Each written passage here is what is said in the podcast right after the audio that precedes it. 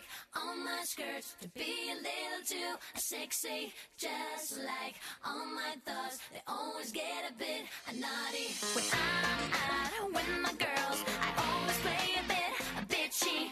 大家好，我是佳佳， And I'm Nana. 欢迎收听家里家外。 Welcome to Jelly Jet Y. 娜娜，你今年的春节是怎么过的呢？ Oh, I caught a cold on Chinese New Year, so I wasn't feeling very well. I just stayed in bed. 哦、p o o r 娜娜。 But afterwards, we went to Malaysia for a holiday, so I'm feeling much better now. 嗯，太棒了，旅游是治愈感冒的最好办法。 yeah, that's true. How did you spend your Chinese New Year? 我就是在家过了一个安安静静的春节，不过我们也打算年后出游，月底去泰国。 Hmm, wow, that's great. Hope you have a good trip.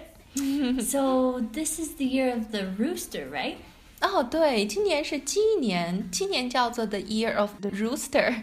哎，我还想问问呢，鸡在英语里有很多种的表达方式，为什么要用 rooster 呢？ Ah, that's a good question. Let's talk about it today. Let's start today's show. Shocked with the things I say. I was always the kid in school who turned 英语里的鸡有很多种的表达方式，像 chicken、chick、 hen、cock、rooster。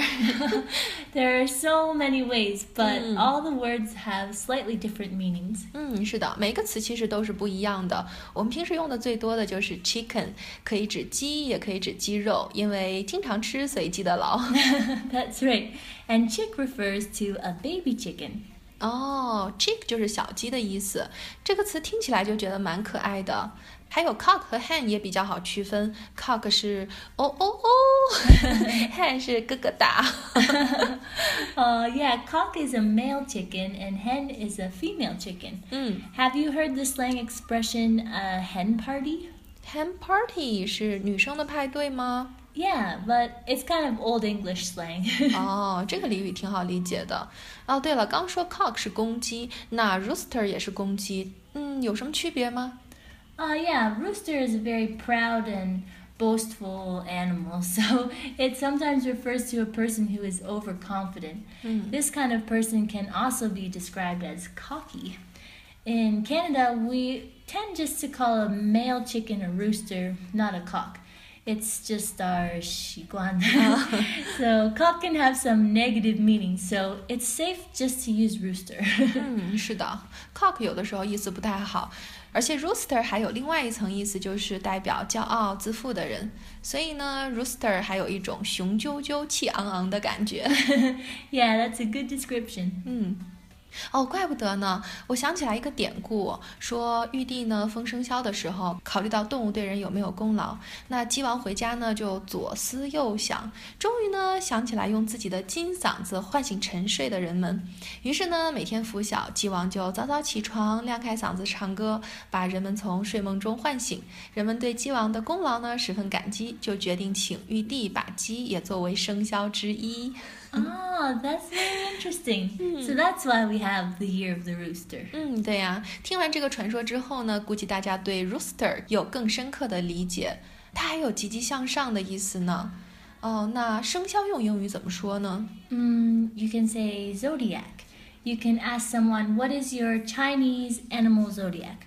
Or what is your animal sign? 嗯，哦，我觉得这个 What's your animal sign？这个比较好记呀、你的动物标志是什么？就是你属什么。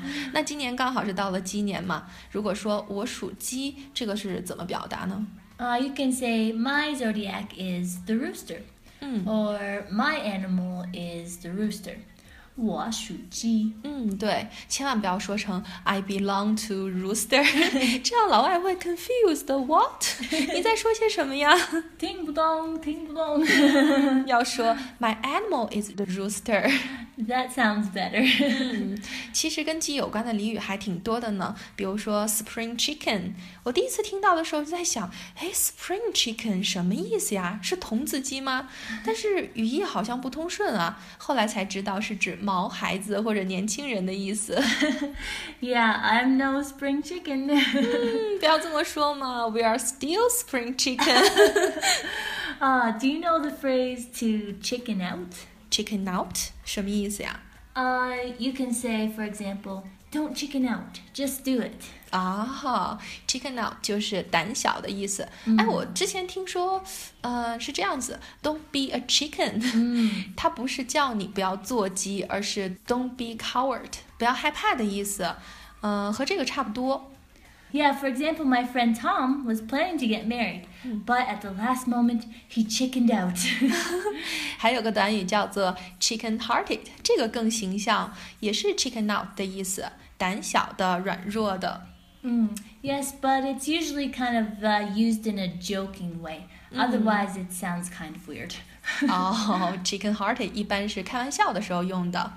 嗯，还有一个就是很有歧义的俚语，叫做 play chicken。 ah, play chicken. 对呀、你知道吧？中国古时候有一种游戏叫斗鸡，like Hong Kong horse betting，就是像香港赌马一样。 Ah, yeah, I've seen that in Chinese TV shows. 嗯，所以呢，我一直以为 play chicken 就是斗鸡的意思。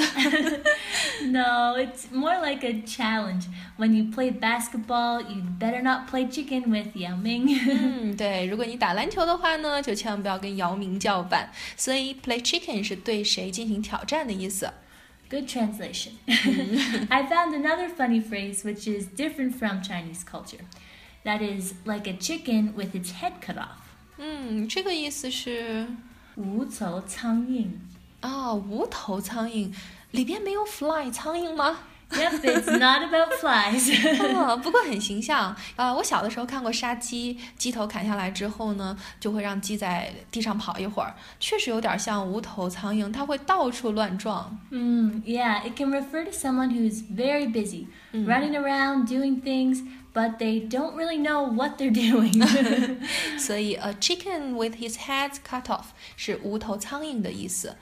嗯，哎，我还知道一个好玩的短语，叫做 chicken and egg。ah, the chicken and the egg. What came first?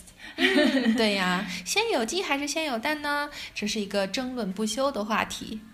Ah, so when your wife and your mother drown at the same time, who will you save?